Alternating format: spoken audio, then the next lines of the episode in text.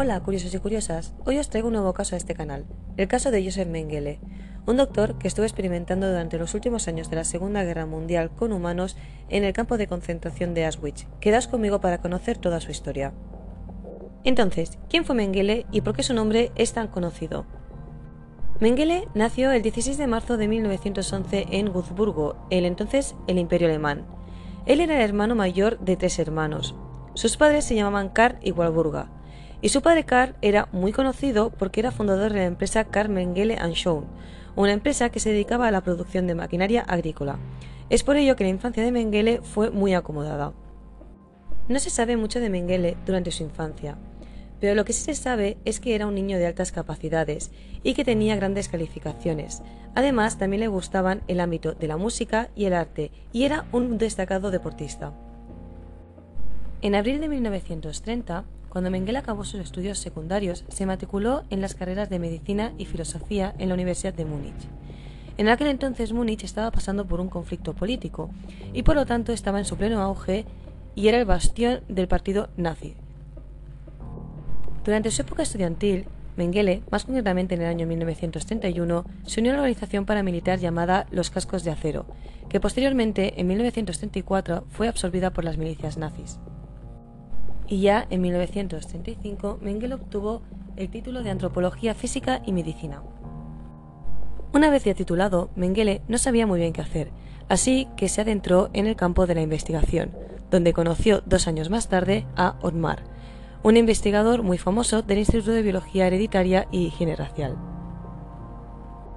Otmar en aquel entonces estaba investigando sobre los procesos genéticos aplicados en los hermanos gemelos y es en esta etapa donde Mengele empezó a desarrollar una obsesión por las enfermedades de labios leporinos y barbilla partida. Tanto fue esta obsesión que, al presentar su tesis, recibió la calificación de cum laude, que le otorgó el doctorado en medicina por la Universidad de Frankfurt en el año 1938. Pero recordad, esta obsesión no acabaría aquí. Mengele en aquel entonces ya llevaba unos años afiliados al partido nazi, así que en 1937 antes de recibir su doctorado, se unió ya del todo al partido.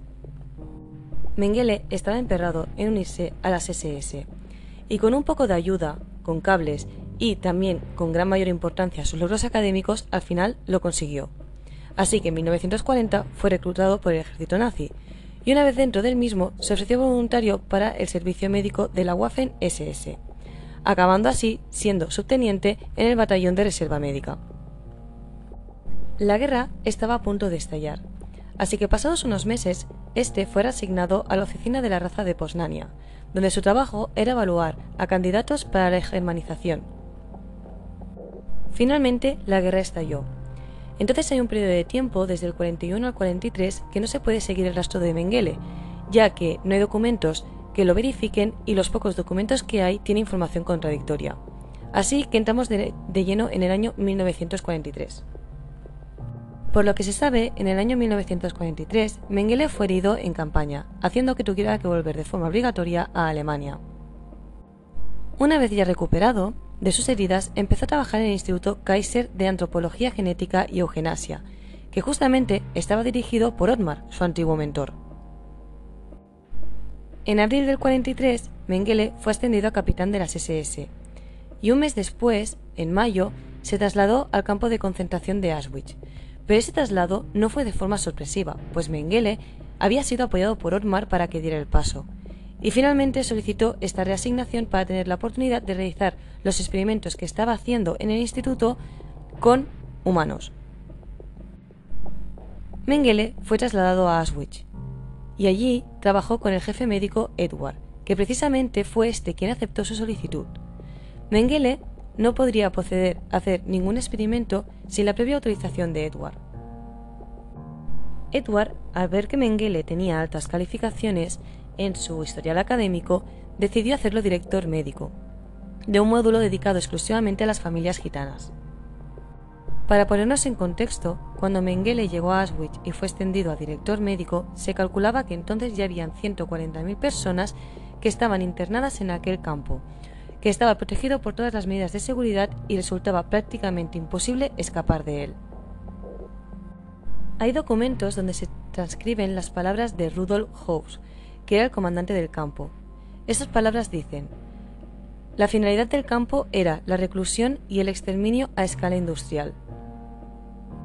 Y así era, ya que en un solo día podían ser asesinadas más de 9.000 personas en el campo dentro de las cámaras de gas. Miklos, un recluso conocido por ser el ayudante médico de Mengele, también tuvo unas palabras para esto. Las palabras son las siguientes. Una inmensa chimenea cuadrada hecha de ladrillo rojo se elevaba como un uso hacia lo alto.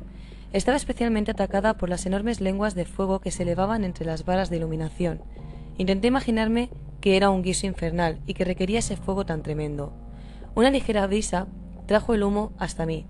La nariz y luego la garganta se me llenaron de dor nauseabundo de carne quemada y pelo chamuscado unas duras palabras que reflejan las atrocidades que entonces se hacían en el campo de concentración de Auschwitz. Mengele también era conocido por un segundo nombre por sus reclusos, el ángel de la muerte. Esto era porque Mengele se presentaba frente a ellos impecablemente vestido y blandiendo un bastón con el que indicaba quién debía ir directamente a las cámaras de gas o quién tenía la suerte, entre comillas, de ser destinado a trabajos forzados. Por lo que se cuenta, esto lo hacía con total frialdad, mientras silbaba y miraba fijamente a los prisioneros con el fin de encontrar algo interesante para él y su propio beneficio, como alguna pareja de gemelos, que en aquel entonces era su principal fuente de investigación. Tanto era su frialdad que durante el internamiento en el campus de Auschwitz hubo un brote de tifus, y él no quería que todas las personas elegidas para hacer sus experimentos enfermaran, así que decidió solventarlo rápidamente enviando a 1.600 personas, entre ellos hombres, mujeres y niños de etnia judía y gitana, a las cámaras de gas y posteriormente desinfectar todos los barracones ocupados por los presos para meter a los nuevos. Mengele ejercía todos sus experimentos en el pabellón número 10. Experimentaba con toda clase de personas, pero sobre todo lo hacía con personas que sufrían enanismo y sobre todo con gemelos. Mengele tenía en mente que experimentar con gemelos ayudaría a saber más sobre su génesis y así poder potenciar el nacimiento de niños arios con los que reforzar el futuro Reich durante los siguientes mil años. Uno de los experimentos más conocidos por este doctor era la pigmentación de los iris en niños gemelos, utilizando a uno de los niños como sujeto experimental y al otro de los niños como sujeto control. Esto acababa ocasionando cegueras y malformaciones, ya que inyectaba soluciones directamente en los ojos de las criaturas. Otra cosa que hacía que era bastante turbio era que de todas sus víctimas, las que morían, les cogía los ojos, los guardaba y también órganos internos y posteriormente los enviaba al Instituto Kaiser de Antropología, Herencia Humana y Eugenesia de Berlín con una caja que ponía material de guerra urgente, para que también pudieran investigar con ello. Otro experimento que hacía Mengele era inseminar artificialmente a las prisioneras que presentaban antecedentes de familiares con gemelos. Tras el parto, si la mujer solo paría a un bebé, este lo llevaban directamente al horno y lo cremaban. Y después la madre era llevada inmediatamente a la cámara de gas. Mengele, durante su estadía en Auschwitz, cometió terribles crímenes de guerra, aberraciones contra humanos y experimentaciones en nombre de la ciencia que realmente no demostraban nada. Tanto fue su obsesión enfermiza que realizó amputaciones innecesarias, punciones lumbares, inyecciones infectadas con riquezia y heridas infectadas para comparar cómo era la reacción de cada gemelo. Incluso llegó a coser dos niños espalda con espalda formando una especie de gemelos siameses, cuyas heridas se acabaron infectando y gangrenaron. La transfusión de sangre de distintos tipos eran comunes para estudiar las reacciones que producía. Asesinó gemelos para experimentar y estudiar las muertes simultáneas. Su método preferido eran las muertes provocadas por las inyecciones de cloroformo al corazón. Todo esto fue realizado para estudiar la genética, para establecer la supremacía de la sangre como el determinante de las características deseables en un ser humano. Por su visibilidad y significante rol durante el régimen de Adolf Hitler, se convirtió en el símbolo del Holocausto. Se transformó en un sinónimo de la maldad de Auschwitz, recordando que es el sitio donde ocurrieron más asesinatos que en cualquier lugar de la historia. Pero ¿qué pasó cuando acabó la guerra? La guerra acabó. Fue entonces cuando Mengele fue detenido por el ejército norteamericano y trasladado a un campo de internamiento. Pero aquí no lo pudieron identificar. Entre otras cosas fue porque no llevaba tatuado su grupo sanguíneo en el brazo como era preceptivo al ingreso en las SS. Así que, muy a pesar de la humanidad, este logró escapar a tiempo con una identidad falsa, y así se le evitó ser juzgado por sus terribles actos en los juicios de Nuremberg. A partir de entonces, Mengele fue el más buscado. Tanto los gobiernos de la República Federal Alemana como el de Israel, el Centro Simon e incluso el periódico The Washington Times ofrecieron enormes sumas de dinero a quien lograra capturarlo. Además, Mossad, el célebre servicio de inteligencia israelí, organizó varias operaciones para capturarlo, ya fuera en Argentina como en Brasil, aunque todas ellas fracasaron. Desde el año en que acabó la guerra hasta su muerte, Mengele fue protegido por la comunidad alemana filonazi de Brasil. Finalmente Mengele murió el 8 de febrero de 1979 ahogado en la playa de Bertioga a los 68 años a causa de un infarto cerebral. Este fue enterrado bajo la identidad falsa de Wolfgang Gerhard. En el momento de su vida, Mengele utilizó este nombre ya que era el nombre de un amigo austriaco que lo había acogido en Brasil y que el ángel de la muerte usaba desde el fallecimiento de aquel en 1975.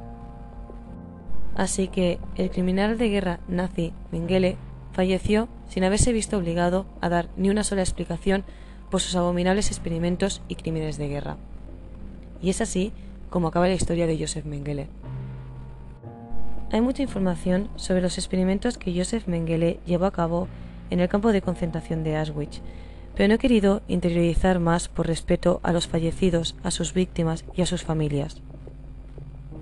Espero así que os haya gustado el caso de hoy y si es así, que me dé su apoyo. Muchas gracias y nos vemos en el próximo episodio.